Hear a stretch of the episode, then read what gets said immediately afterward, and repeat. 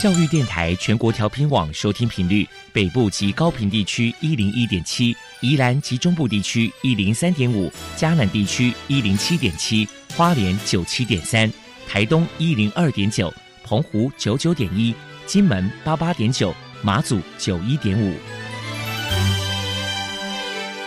爱是包容，爱是牺牲，爱是分享，爱是服务。因为爱，特殊教育充满了无限的可能。关怀身心障碍同学的未来，用心倾听资赋优异子女的心声。欢迎老师、家长、同学们，大家一起加入特别的爱这个大家庭。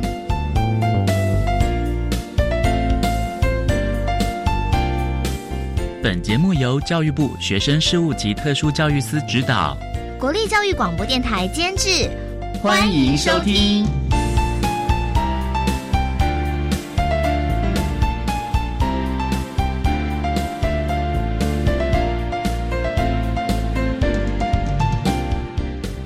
爱，我们在空中相会，欢迎您再度收听《特别的爱》，我是小莹。这个节目在每个星期六和星期天的十六点零五分到十七点播出。今天节目将为您探讨听觉障碍。首先，在“爱的小百科”单元里头，波波将为您安排超级发电机单元，为您邀请蒲公英听语协会的陈怡君理事为大家介绍蒲公英听语协会的相关服务，希望提供家长、老师可以做参考。另外，今天的主题专访为您。安排的是《爱的随身听》，为你邀请获得一百一十一年教育部优良特殊教人员荣耀的台北市听障教育资源中心的楼威主任，为大家分享提供最适切的特教服务，谈个教育阶段听觉障碍学生教学的重点以及学习辅具的提供规定，希望提供大家可以做参考。节目最后为你安排的是《爱的加油站》，为您邀请获得一百一十一年教育部优良特殊教育人员荣耀的台北市立启聪学校高中部的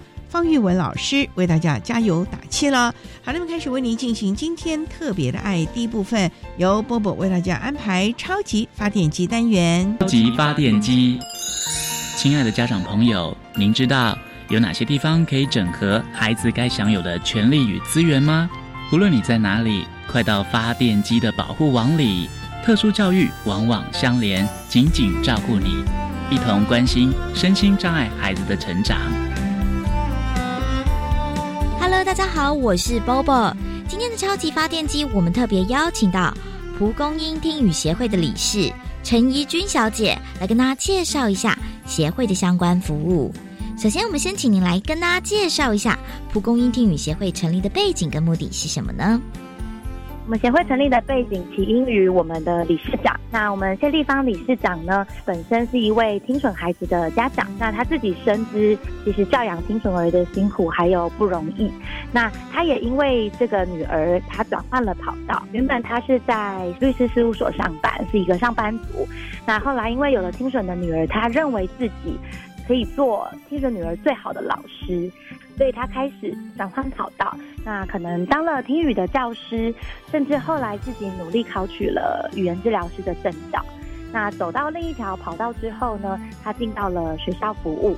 那发现说，哎，原来在学校里面还有这么多弱势的听损孩子。这些孩子其实和他的女儿一样，有着同样的听损上的不方便，但是呃，为什么他们的口语或者是听能上面会有很多的限制，可能没有办法说的那么的好，甚至在辅具上面的坏掉啊、维修啊，都是没有人去关心的。那追根究底，发现说其实这和孩子的背景是有很大的关系。很多孩子他是来自可能比较弱势家庭的一个环境里面，所以在听能和语言的附件上。实就有很大的限制，也是因为这样子，他才想说，哎，那是不是有一个机会可以来服务像这样子的弱势听损族群？因为在台湾，大家可能常见听到的都是属于早疗机构，顾名思义就是服务六岁以前的孩子，在训练他的听能和语言。那就发现，哎，好像有一个断层呢。那六岁以后呢，这些国小、国中、高中，甚至大学或是毕业的听损社青。他们好像没有一个团体啊或者机构在为他们做一些有益的事。那理事长就和他的先生一起成立了蒲公英听语协会。那因的这个缘故呢，我们会办理非常多的活动，针对不同年龄层开始有一些课程啊，还有活动的规划。那主要这就是成立的背景和目。好，那我们呢也知道说，理事长呢也是非常的热心，然后针针对这听语障碍的孩子也付出了很多的努力。那一般请您来谈一谈，就说那到底协会这服务的对象有哪些条件的限制？那服务的项目到底有哪一些呢？首先就是一定是服务听力损失的朋友，他的年龄是不受限制的。我们从他呱呱落地小 baby 啊，到他是一个年长者，因为其实我们随着年龄增长也会产生听力损失，所以我们是不限年龄，你从小 baby 到你是年长者，我们都会服务。那首先就是你是需要有听力损失的身份，那我们会针对呢这些对象会有一些不同的克制化的一些活动或者是课程。首先，我们蒲公英听语协会提供的课程的部分呢，包含了种子听语课程以及周末课补班和英语课程。种子听语课程是针对零到六岁有听语附件需求的孩子提供一个训练的课程。那周末课补班呢，是提供国小到国中这个学年阶段来我们学校接受课业辅导、写作业以及一个陪伴，是利用每周末的时间进行的课业辅导。那最后的英语课程呢？我们有包含了儿童英语班，还有社青英语班。这是针对可能你进入到职场上呢，你有一些英语的需求，包含是升迁的需求，或者是你对英语学习是有兴趣的，听损大朋友都可以来报名我们这个英文课程。那另外的话是活动，我们也是针对不同的年龄层提供不同的活动。那首先大概是就是零到六岁的孩子们，就是在学龄阶段，以他们的家长，我们会有像听损家庭聚一聚，以及关怀月的活动，那让家长有一个教养上面的咨询，以及提供听损家庭聚会交流的一个时间。那再来呢？针对一些听审大朋友呢，他们会有职场方面的一些抛出的问题，我们会推出听审人士职场发光 CES 的一个讲座。这个讲座呢，会邀请就是在职场上面有求职有经验的听审朋友来做一个分享。刚刚除了讲座以及活动之外呢，我们会有到企业去做一个列车的演讲，就是带着协会的人员以及听审青年，我们到校园跟企业做一个。分享可能是分享他们自己的一个生命的经验历程，那以及赛道协会的一个介绍，那这个是我们活动的部分。那在会内不定期也会举办会员大会，可能会加入一些手作课程以及心灵团体的一些疗愈课程，让家长跟会员都可以来参加。那以上是活动的部分。等于协会所所办的这个活动也相当的丰富跟多元。那没，有请你来谈谈，就是说，那这过程中有没有来自于一些听障儿，或是家长，或者是一些民众的热烈回响呢？有这个的话，我可以带到另外一个议题，就是我们在透明口罩上的倡议。这个其实我没有把它归类到我们的活动或者课程。这个等于是在两年前疫情爆发的时候，我们协会看见了这个需求，不管是听障生在线上授课遇到的困难，或者是大家戴着口罩，那他们沟通上的困难，因此我们花了将近一年的时间来争取这些资源。那一开始的确是到处碰壁的，我们找不到合适的，或是说愿意的厂商，甚至都是不愿意的，被了好几家口罩大厂拒绝。就是其实还没有人想说要走到这一块，要制作台湾专属的透明口罩。所以在透明口罩的，包含我们发想要在台湾自己做到寻求厂商，到最后找到了立法院啊，以及纺织厂一些公部门的力量。后来耗时了一年，最后终于有康匠康匠这家口罩厂看见了我们的需求，他也愿意和我们一起做一个研发和讨论。那口罩做出来之后，当然加惠了很多听损生的家庭。包含我们在学校上课的老师，现在你也是拿得到透明口罩。你在跟听障生授课的时候，其实可以让孩子更清楚看到你的面部表情。那现在在网络上啊，都买得到这样子的口罩。透明口罩，我之前也有在这个新闻上面看到，真是还蛮特别的。对，嗯，我就浓缩大概讲了一下这样子。对，再来呢，可能想请教一下您，就是说，如果说家里面有听损障碍的孩子，到底身为家长在教养上有哪些地方该注意的呢？我认为家长在教养上，第一个我觉得很重要的是家长的态度，我觉得其实孩子会从家长的态度上面去建立他们的自信。因为我觉得你刚接触到孩子是听损的这件事情，家长一定是觉得很惶恐，那很害怕，那甚至会有觉得我很对不起我的孩子。那我觉得其实呃，如果家长的这个心态是一直存在的，包含你在陪伴孩子早聊、孩子长大，你过程中你心态是这样，其实我觉得跟很多家长聊天，其实孩子他是会感受到的，他会知道说听损是不好的，有这个标记是一个不好的。那其实连带会影响到孩子在自信心上的建立，所以我听过很多家长说，他觉得家长的自信会影响到你的孩子，你会影响到孩子未来对于他自己身份上的认同，他是怎么样建立自我认同的，其实跟家长秉持的态度有很大的关系。因为同样我看到的是，对这件事情愿意跟孩子侃侃而谈的家长，心态是很开放的家长。他就会告诉他的孩子，其实你不需要因为带了这个辅具觉得很自卑呀。那像我们李氏，他有分享过，他的孩子可能会在拍照的时候把这个辅具拿下来。我觉得家长传达的给孩子的态度，如果是一个很正向、很健康，你和别人没有什么不一样，可能你是在这方面比较需要受到协助，但是你也可以把一件事情做得一样好。那在自信上的建立，我觉得是家长对于孩子是第一步很重要的养成。除了在自信上，我觉得在教养上呢，可能包含在听力、听能的刺激上，因为孩子本身带有那他可能在听能接收上没有像常人那么的好，因为听能会连带影响你的口语发展，所以家长可能在他的日常生活就必须要常常和小孩做一个语言的输入。呃，你可能看到什么，就说，哎，小狗、桌子，你必须要大量的输入，因为一般孩子在语言发展的时候，其实我们好像很自然而然的就可以学会这些词汇，不太需要家长一直重复去说。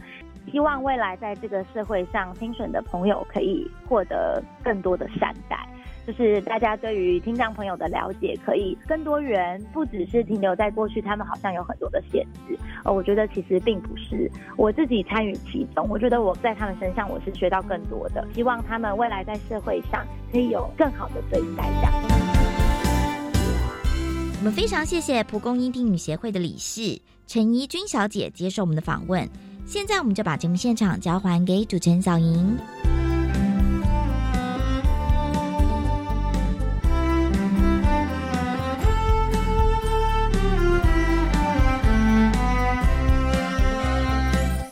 谢谢蒲公英听语协会的陈怡君理事以及波波为大家介绍了蒲公英听语协会的相关服务，希望提供家长、老师可以做参考。您现在所收听的节目是国立教育广播电台特别的爱，这个节目在每个星期六和星期天的十六点零五分到十七点播出。接下来为您进行今天的主题专访，今天的主题专访为你安排的是。爱的随身听为您邀请获得一百一十一年教育部优良特殊教人员荣耀的台北市听障教育资源中心的娄威主任，为大家分享提供最适切的特教服务，谈个教育阶段听觉障碍学生教学的重点及学习辅具的提供规定，希望提供大家可以做参考了。好，那么开始为您进行今天特别的爱的主题专访，爱的随身听。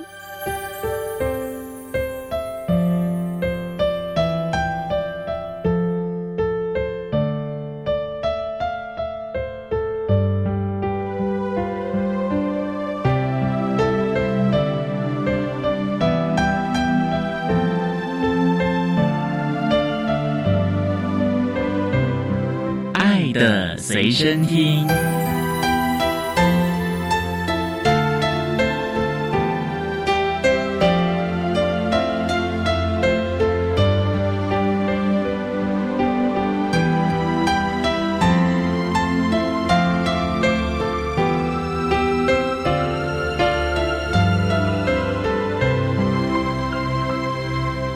今天为大家邀请到的是。获得一百一十一年教育部优良特殊教育人员荣耀的台北市听障教育资源中心的主任娄威娄主任，主任您好，小姐好，各位观众好。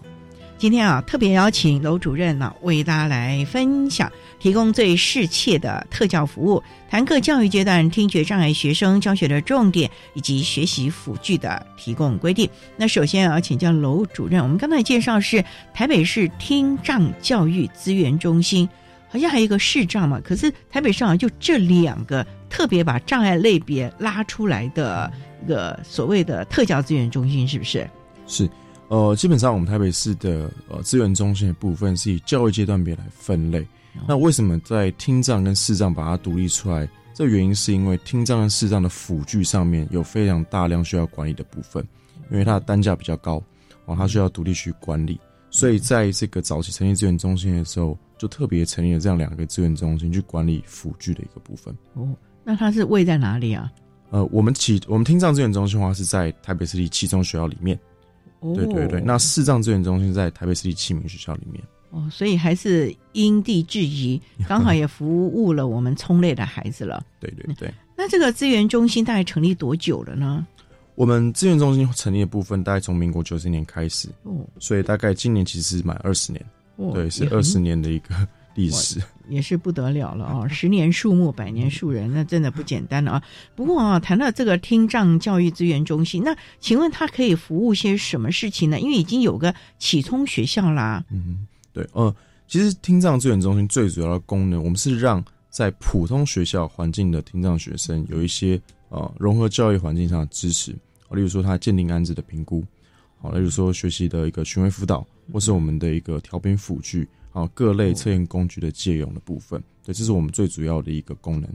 哦，那它服务的这个我们所谓的教育阶段，有从学前吗？有，我们从学前到高中都有服务这个部分。大学就没了吗？大学就没有了。哦，对对对，大学就没有。像台北市立大学也是属于台北市的。呃，严格说起来，我们并不会是呃直接拒绝他们说不能服务这样，没有画那么清楚。就如果呃一旦他们升大学需要协助的部分，我们算是比较算是个案个案性质去协助他们。但是名义上面来讲，我们大概服务高中、高级中等以下教育阶段这样子。对了，因为大专以上有这个听语障中心啊，在高雄高师大那个部分了啦。对对。好，那也想请教了，那我们服务的从那么小小孩一直到高中，这里面的这个其实教育阶段蛮大，那你们要怎么样来知道孩子他到底需要什么？例如小小孩幼儿园的，他可能话都还讲不清楚，哎，那这个时候你们是要教他手语呢，还是怎么样呢？呃，我们原则上我们在比较小的小朋友里面，我们可以想象说，在这个其实不只是听障小朋友，那我们一般小朋友在这个学前啊、幼儿园阶段还在学习语言的这个时候，那这时候的对听障学生来讲，他的听能训练跟说话训练是最重要，因为他可能刚开始戴助听器，所以学习语言的部分是我们最需要介入他的。所以这个我们可以想象一个小朋友他在幼儿园里面，他跟同学玩，他在学习语言，还在适应他一个助听器挂在他耳朵上。啊，我们在这个时候的时候，我们去学让他怎么去建立他的沟通管道。那假使这个学生他在口语沟通或者听能没有那么好的状况下的时候，我们就会考虑说他是不是要开始学习手语了。对对对。不过在孩子那么小，我们现在也在进行所谓的早期疗愈。那我们的听障教育资源中心有一直向下延伸到早疗这一块呢，还是只是在我们的教育体系的像幼儿园这一块呢？呃，我们基本上在正规，就是说也不能说正规，我们比较算是呃，就是呃正式课程里面来讲，我们从学前阶段开始，因为我们特教法是到两从两岁开始，但是其实我们听障资源中心里面有一个零到两岁的一个婴幼儿方案，那这个方案是由家长带着这个小朋友到我们中心来，哦，接受一个家庭上的知识，哎，这时候就可以有老师来示范说，哎，妈妈你可以怎么带这个我们听障的幼儿怎么说话。怎么去做一些生活上的一些刺激？对哦，所以还是有各种不同的状况了啊。好，那我们稍待啊，再请获得一百一十一年教育部优良特殊教育人员荣耀的台北市听障教育资源中心的主任楼威楼主任，再为大家来谈谈在我们各教育阶段听觉障碍学生的教学重点，还有学习辅具，我们的听障教育资源中心是如何提供相关的服务喽。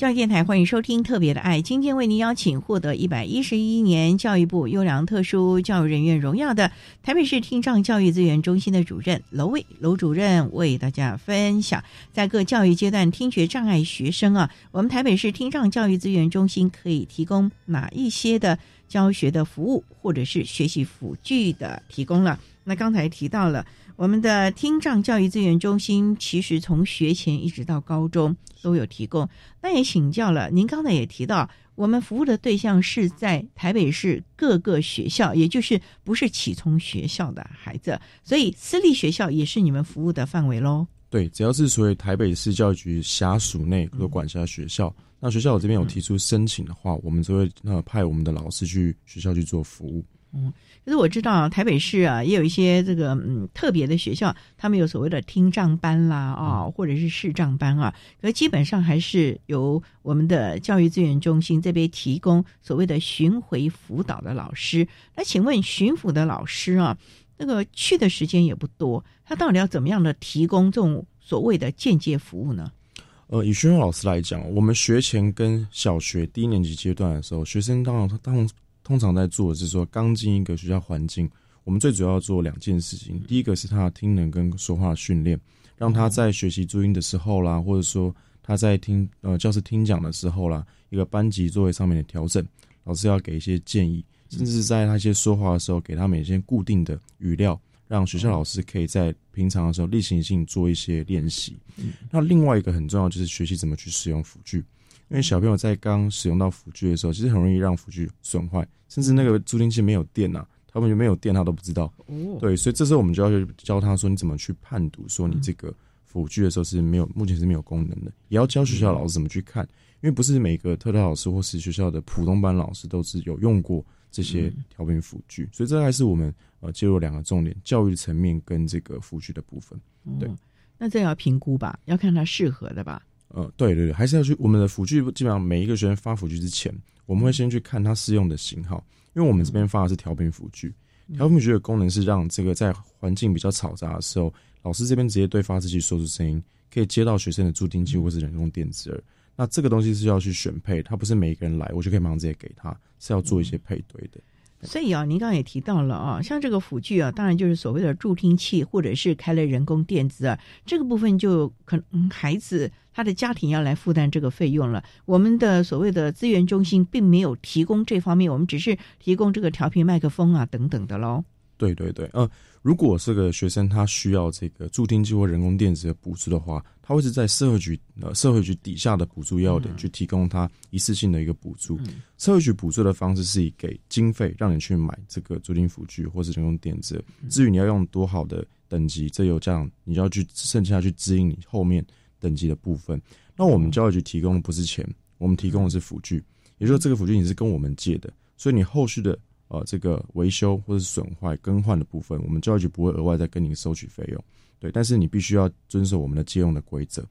你说助听器也可以？调频辅具，调频辅具就是那个麦克风这些的。调频麦克风，对，因为助听器是属于这个个人用的，它没有办法移转。那调频辅具是属于可以 for 不同的人。当你还给我的时候，还有机会再给别人使用，这就可以达到一个辅具的流通性。对，所以我们在教育界辅具的时候是不借个人辅具，我们借的是通用性、流通性的一个辅具。哦，所以这就一定要经过严格的评估了。对对对。可是辅具就像您讲的，提供了像这种调频辅具，老师也要配合吧？因为有很多老师也不习惯拿着这个，或者是他也常常忘记开了。是。所以这个普通班老师是不是也要 这个跟他们这个有有一点点所谓的这个专业的这个呃考量了呢？其实我自己，我们自己现场的经验是说，其实我不管在各大场合去做一些宣导等等，其实老师没有真正去使用的时候，他没有办法有那种感受。在我们过去，我们调频辅具是一个比较简单的一个装置，它非常的轻，非常轻巧，挂在上面像一个。佩戴一个玉啊或项链一样，老师没有什么感觉。不过最重要的，这些所谓的学习辅具，其实是要协助孩子们在课堂上的学习能够事半功倍，否则孩子在这里就好像是一个客人一样了啊。好，那我们稍待啊，再请获得一百一十一年教育部优良特殊教育人员荣耀的台北市听障教育资源中心的主任楼卫楼主任，再为大家来说明台北市的听障教育资源中心可以提供我们听障的孩子哪一些的服务喽。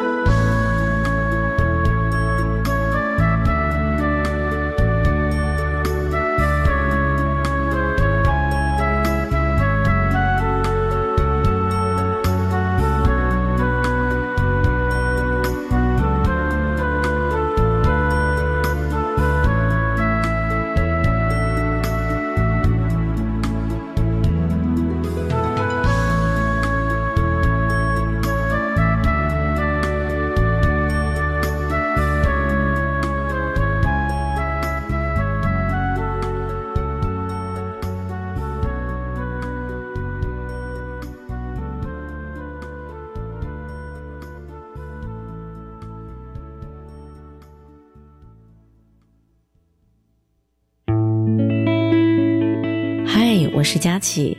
每周一到周三晚上十一点，会在月光协奏曲节目中和您道晚安。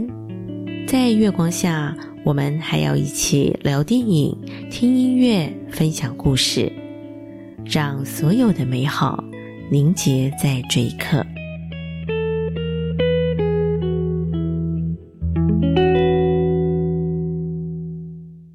津贴不排付了。虽然我的家庭综合所得税率二十趴以上，但是从今年一月一号开始，可以申请零到未满五岁的育儿津贴喽。我小孩五岁还没入学，也没就读一般私立教保服务机构，可以请领就学补助吗？五岁到未满六岁的幼儿虽然没有就学，但是也可以请领就学补助哦。我们赶快上教育部全国教保资讯网了解相关资讯。以上广告是由教育部提供。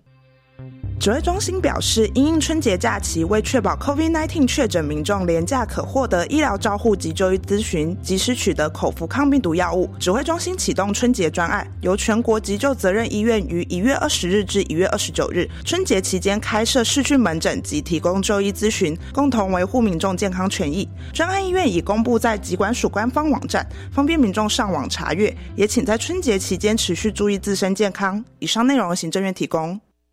管那么的水，落嘎西木啊！大家好，我们是 OK 合唱团。您现在收听的是教育电台。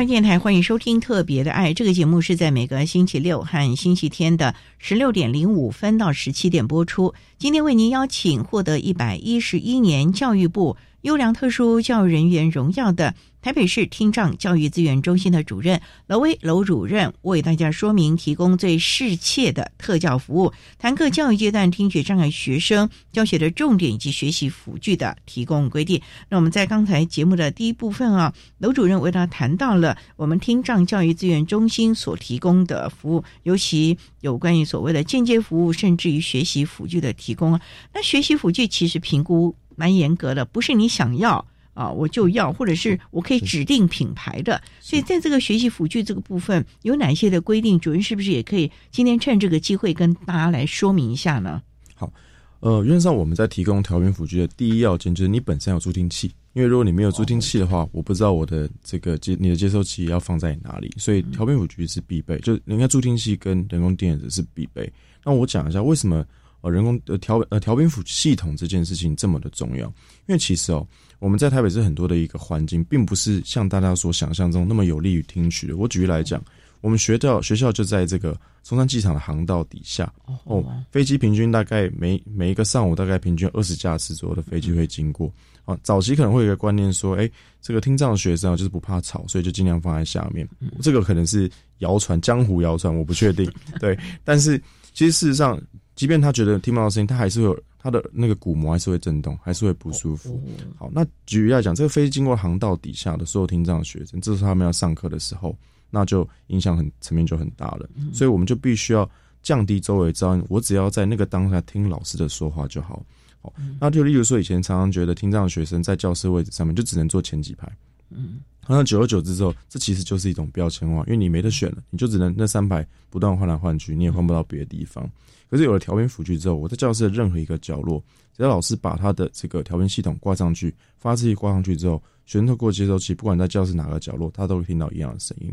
对，那又例如说，像有些学校，像最近的一个建台北市的一个学校，建筑相当美轮美奂，有一些新颖的风格。像有些学校，这个稍微让它保留一下，它它其实是一个很美的学校，它采罗马竞技场式的这个圆形的这个中间属于操场。那像这种这个越美丽的时候，对我们听障学来讲，常常是越不利听取，因为他这个讲话不断在里面一直绕，哦，回回响非常非常的强烈，所以这时候调频辅就发挥很重要的功能。所以调频辅具在这个使用对听障学生使用上是非常重要，这点是我其实要鼓励每一个啊听障小朋友，你要去努力去练习。但尤其当你升到国中、高中，开始听一些英文的子音的时候，都只有空气的轻的声音，像 S 啦，或者像。这种这种简单 H 啦，这种气音气音的时候，其实听不清楚啊。更何况如果有一些物理化学，老实讲，像我们一般人，我就算听得很清楚，我都还不见得听得懂了。更何况你在听不到状况下，你要去理解它。所以这个调频辅具的这个系统，这个功能，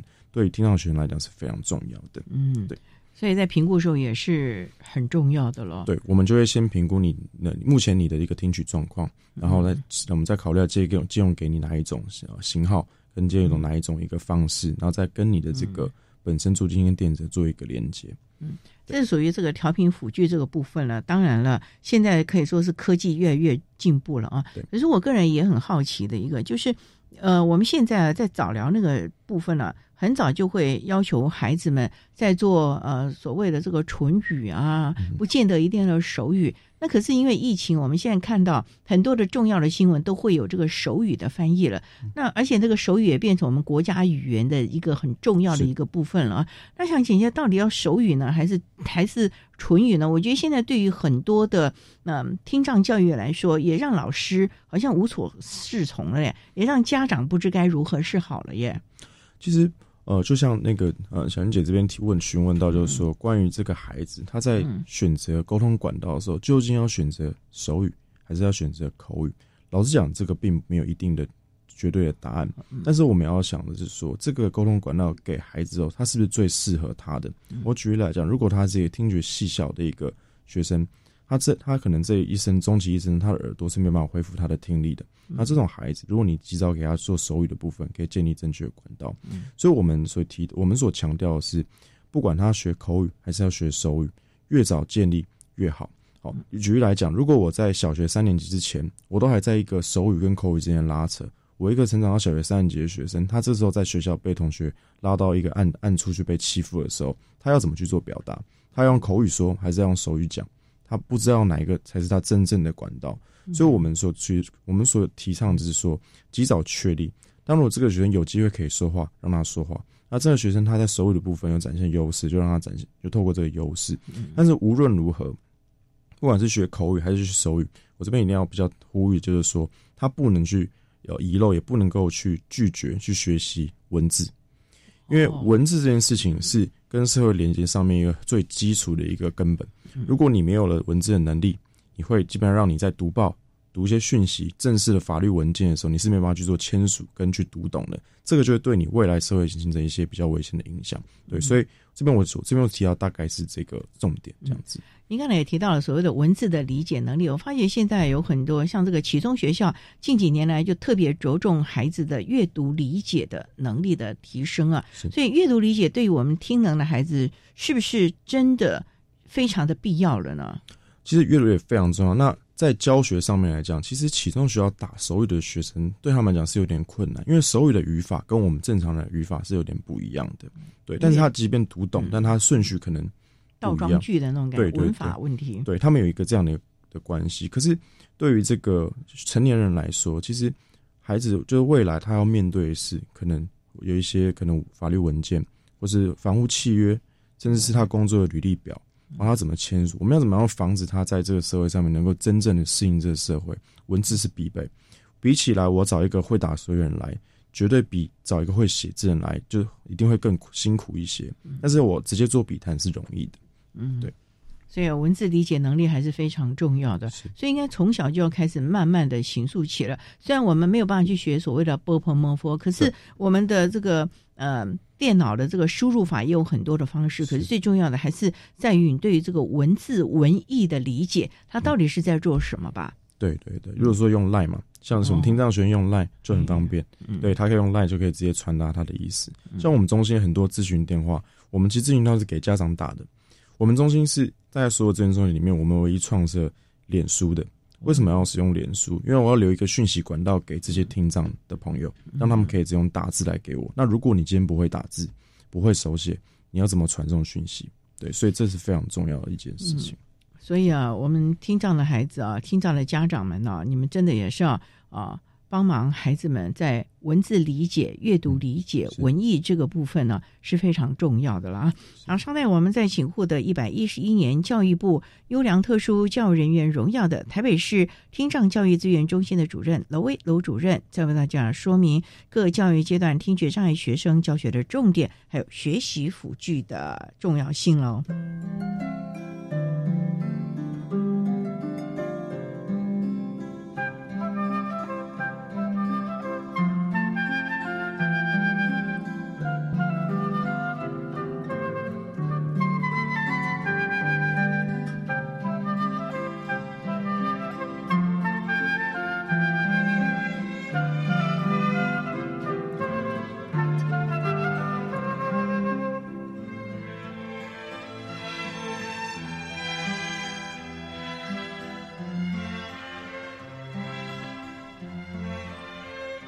教电台欢迎收听《特别的爱》，今天为你邀请获得一百一十一年教育部优良特殊教育人员荣耀的台北市听障教育资源中心的主任娄威楼主任，为大家说明台北市听障教育资源中心提供了我们各教育阶段听障孩子的教学策略，还有学习辅具啊。不过呢，最重要的就是我们的听障教育资源中心有一批非常优秀的巡回辅导老师，在我们各教育阶段呢。呃，不辞劳苦，这个风吹日晒雨淋的高山大海边啊，都去服务了。虽然我们台北市没有海了啊，但是我们有山呐啊。你看那个阳明山呐、南港啊、那这个文山呐，这些都是的啊。啊，基本上呢，我们想请教，就是我们这群巡回辅导老师，一个礼拜在最多去个一次两次，每次也就是一两个钟头。那对于我们这些。散居在各个学校的孩子们真的有帮助吗？因为他其实还是他原班就读，而且几乎都是在原班的普通班里融合。哎，嗯，其实，在谈徐老师这个对学校支持的部分，因为巡回辅导老师本身就是属于巡回性质，它是属于外加式，甚至是这个他属于例行去做一个巡回的工作。那对学校的一个应该来讲是一个外部的一个支持。学校整体的一个特教的一个个案管理，还是要回归学校特教老师。那我们这群巡回老师，甚至是特教老师来讲，我们最主要功能是帮学生能够在班班级上做一些适应。所以我们的专注点会是在他的一个啊，比如辅具使用，或者说他向他一些生活化训练的部分。那巡回老师在小学啊，在小学或者低年级的一个幼儿园的这个阶段，我们比较常给他的素材是一些听语训练。哦，如果像刚刚那个小英姐这边讲的，就是说我们其实每一周甚至两周去一次，如果要达成一个有效教学，这种频率是远远不够的。所以我们必须给学校老师素材，这老师必须要每天带他去训练一些说话的一个一个材料，然后训练两周之后，我们来检视这个成效。嗯，那如果说在中年级或者国中、高中以上的时候，这时候我们就不再去特别去强调说他的说话，可以细想，就如果一个高中高年级学生或是国中学生，他每讲两句话，你就说你要去纠正他的发音。这个巡回辅导工作会巡回不下去，大概，但是下一次去学校之后，学生就死都不愿意出来了。对，所以，变成说这个时候我们要去谈一些事情。因为说到国中的时候，这些学生开始会有不想戴助听器，跟不想戴调频器的问题出来了，因为他们开始进入青春期，这个带一个这个这个辅具在身上的时候，就是变成是一个标签化的感觉，他想要拒绝去佩戴。嗯，然后例如说要到国中、高中开始选择一些就业，像我们多高中的听障学生开始选择就业。就业的一个梦想，那有时候他们的梦想很很远，但实际上他自己现有既有的一个能力的时候，开始没办法匹配的时候，就开始比较畏缩畏惧。然后另外就是一些感情上的问题跟网络使用，因为我们听障学生是非常靠视觉在生活的，所以网络上一些资讯、网络上一些讯息传递，常常哦其实是他们一些平常日日常会遇到的问题。这时候，我们的国中跟高中巡抚老师就要发挥一个非常呃重要的一个。辅导功能，因为有时候这个学生不见得会跟学校辅导老师说，但他会不经意的跟我们的巡回辅导老师说啊。这时候我们在我们的一个记录上面，或者我们在平常的一个呃一个一个一个协助上面，就要特别去留意，对，以免学生发生一些危险啊等等的。对对，所以有时候还要去考量到他的心理层面了。尤其就像您讲的，可能这个国中、高中青春期的时候，同才的影响，甚至于嗯个人审美观，常常会让他有情绪上的问题咯。是，其实这个是非常常常见。像我们平常有时候会发觉，像国中的女学生哦。他们会把头发留长，然后把这个助听器藏在里面，然后又会很多学生在选择助听器的时候，都会选择越小越好，越小越好。我不太愿意去去呃佩戴这个助听器，这些层面的问题其实非常非常的多。对，那其实学生老师发挥的功能，最主要是让学生能够侃侃而谈。嗯，那这几年的经验，其实因为 CRP 的关系，学生有自主选择权。我们其实越来越在呃比较大的孩子、听障孩子里面，我不再去逼迫他一定要戴这个。助听器，让他自己去做一个选择。你可以告诉他，戴了助听器之后会有什么样好的一个效果。但是我们我们渐渐的不去强迫他去做这个这个佩戴，因为其实很多人都会想说，哎，由一个普通的人去劝一个听障者，你不要把标签化放在眼里啦，等等，其实是很奇怪的，因为你从来没有在他的。立场想过他的感受，你怎么能够体会他的一个被标签的感觉？哦，所以我慢慢是一个才比较尊重的方式去面对这些比较年纪大或者思考更成熟的一个听障成年孩子，这样子。嗯，对对。谈到这个地方，这个部分啊，其实还有一个就是听障孩子啊，常常自我防卫心也蛮强的，因为他听不到别人，可能我们一个眼神，我们其实并没有在在说他，或者我们也根本没有。对着他，我们只是跟我们的朋友，或者是我们在讲电话的时候，他可能就会误会了。这个部分我们要怎么让我们的孩子啊，在这个心理层面上是比较健全的呢？其实我我觉得语调上面来讲，对听障学生来说，确实有时候会不容易去听出来。例如说，有时候你，例如说我们讲，我们举一个例子来讲，说你真聪明啊，这句话到底是夸奖还是还是其实老师是在反讽呢？嗯，对。那有时候老师真的是只是小开玩笑，可是或者小师也算是有点日常这种小提醒，哎，你要注意什么什么的意思。可是这种意味的语言，对听障学生来讲是不容易去理解的，对，所以这个部分就是说，呃，听到学生，我们目前目前我们在这个像刚才呃小恩姐提，我们怎么去确认听到学生有接受到我们的讯息，或他到底不理解？我建议的方式就是使用开放性问句。嗯，对，很多时候我们是不希望给开放性问句。我们常问是不是这样子，他一定是什么什么是，是不是这样呢？是。可你最后问他说：“那我刚刚说了什么？”的时候，他回答不出来。所以我们要给他开放性问句。哎，我刚刚说了什么？对这件事你知不知道？你知道了吗？我刚刚有讲了哪些东西？哦，用通过开放性问句去让他确认说他有确定掌握到这个讯息。嗯，对，这是我们的策略。除了像这个学习辅具，还有我们的巡回辅导老师的服务之外呢，其实我知道像我们的听障教育资源中心有提供专团。嗯，我知道在那种学前你们会有语言治疗师、听力师会进入了。那这个部分真的对我们的孩子有帮助吗？嗯，其实蛮有帮助。其实我们听力师哈，最主要的一个功能就是在转型阶段。嗯，每一个阶段从这个，包含从学前到国小。你看学前，我我我在一个幼儿园里面，里面学生。而是一个很安静的环境，而且大家都是拖拖鞋在里面，有地垫等等。一转换到国小之后，瞬间一排变成到处都是人。一下课，钟声一响，操场在旁边，球的声音、跑步的声音非常大，所以我们就要去看说，哎，哪个环境比较适合。所以我们在很多学生入小学的时候，我们先请听一次去学校把学校的环境噪音先量一遍。对，有时候就发觉，我们常常以前发觉说，有一个学有一个把一个听障学生教室安排在某个地方。就那个地方的一个大楼要盖三年，哇！所以我们就会给他一个建议，就是说，哦，这个可能真要稍微避开一下，不然这个学生这三年来大概大概大概每天都会被干扰的。因为助听器戴下去是把所有声音都放大的，对，他不会像我们一样可以去辨认，对，所以这就是一些我们的功能。所以呢，这个我们虽然会提供辅具，可是一些外在的环境啊。呃，物理的环境，我们可能还是要特别特别去注意这个部分，会不会对我们的孩子形成了干扰？就像刚才主任所说的，你旁边是个航道，或者是一个正在一个。大重大工程的建筑工地的话，那可能对孩子来说还真的是一个很大的干扰了，所以要提供我们学校可以做个参考。那我们稍待要再请获得一百一十一年教育部优良特殊教育人员荣耀的台北市听障教育资源中心的主任楼威楼主任，再为大家分享听障教育资源中心可以提供的相关服务喽。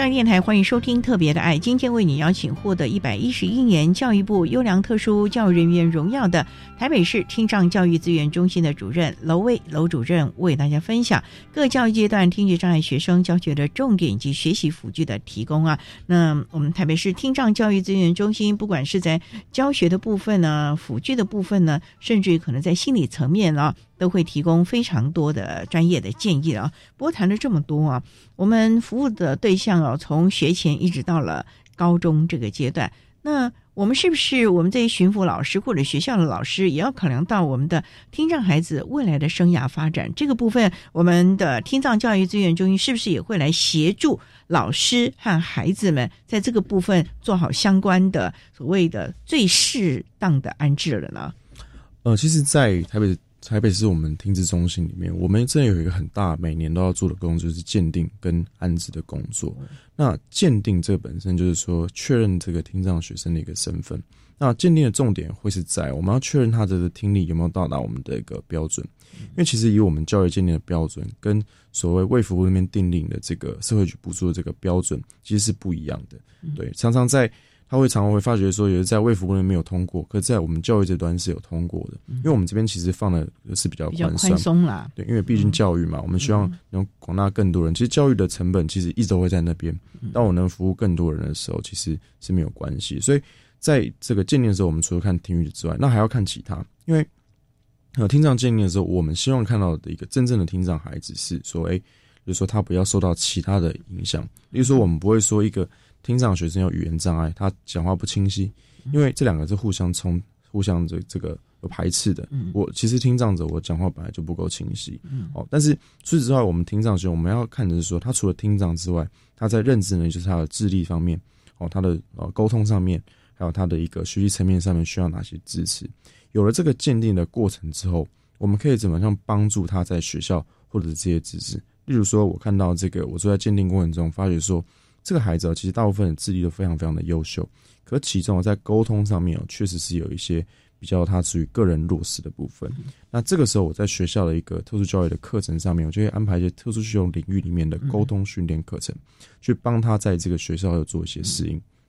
好，那这是在学校里面提供特教支持服务的一个部分。那在我们来谈到安置一下，那。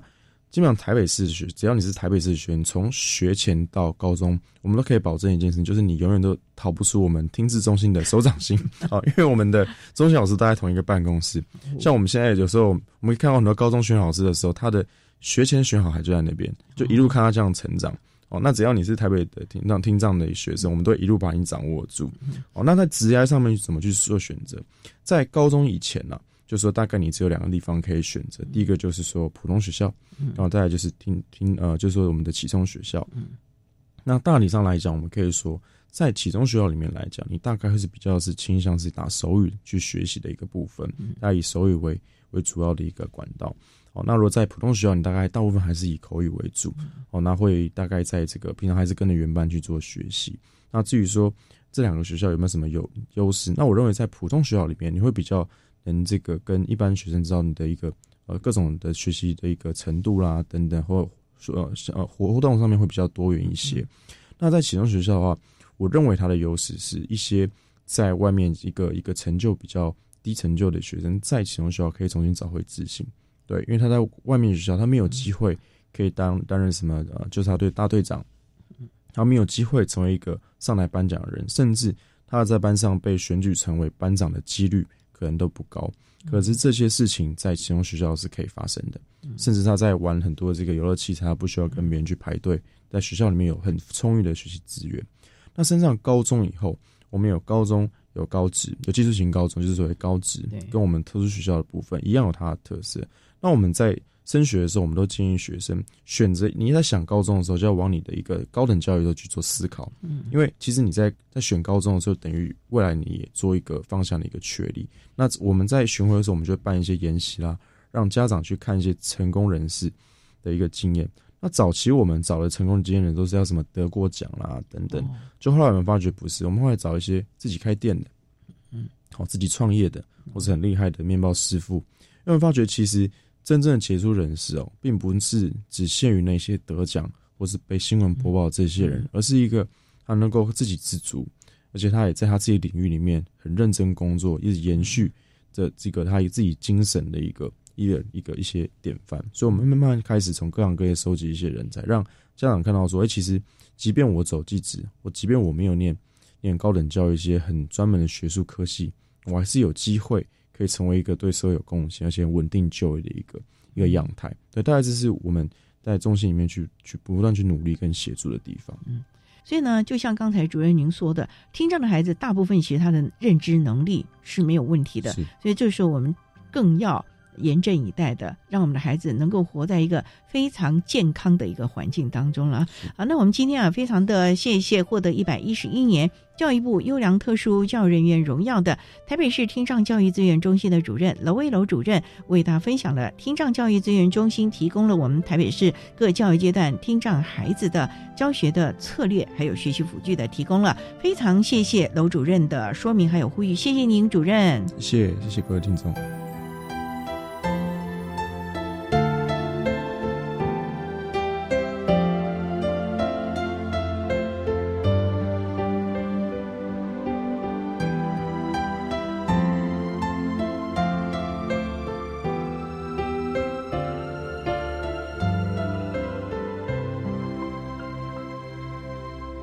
谢获得一百一十一年教育部优良特殊教育人员荣耀的台北市听障教育资源中心的楼威主任，为大家分享了台北市在各教育阶段听觉障碍学生教学的重点以及学习辅具的提供规定，希望提供大家可以做参考。您现在所收听的节目是国立教育广播电台特别的爱节目，最后为你安排的是爱的加油站，为你邀请获得一百一十一年教育部优良特殊教育人员荣耀的台北市。启聪学校高中部的方玉文老师为大家加油打气喽！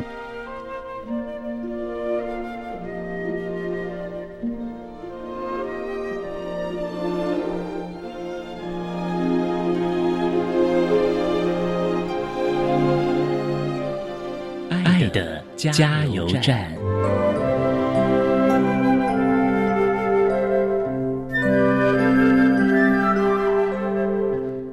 各位听众，大家好，我是获得一百一十一年教育部优良特殊教育人员荣耀，目前任教于台北市立启聪学校高中部的方玉文老师。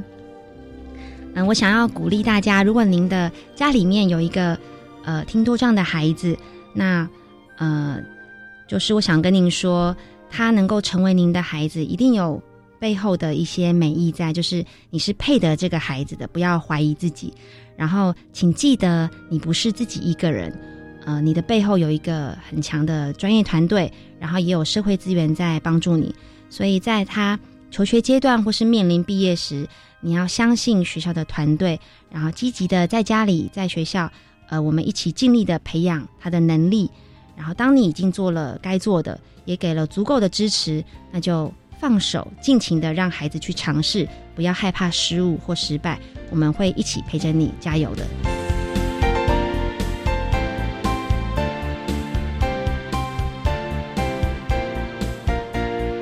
今天节目就为您进行到这了，感谢您的收听。在明天节目中，为你邀请获得一百一十一年教育部优良特殊教育人员荣耀的台北市立启宗学校高中部的方玉文老师，为大家分享针对个别差异提供适切的策略，谈高中教育阶段听觉障碍学生教学的重点以及注意的事项，希望提供大家可以做参考了。感谢你的收听，也欢迎您在明天十六点零五分再度收听特别的爱。我们明天见了，拜拜。拜。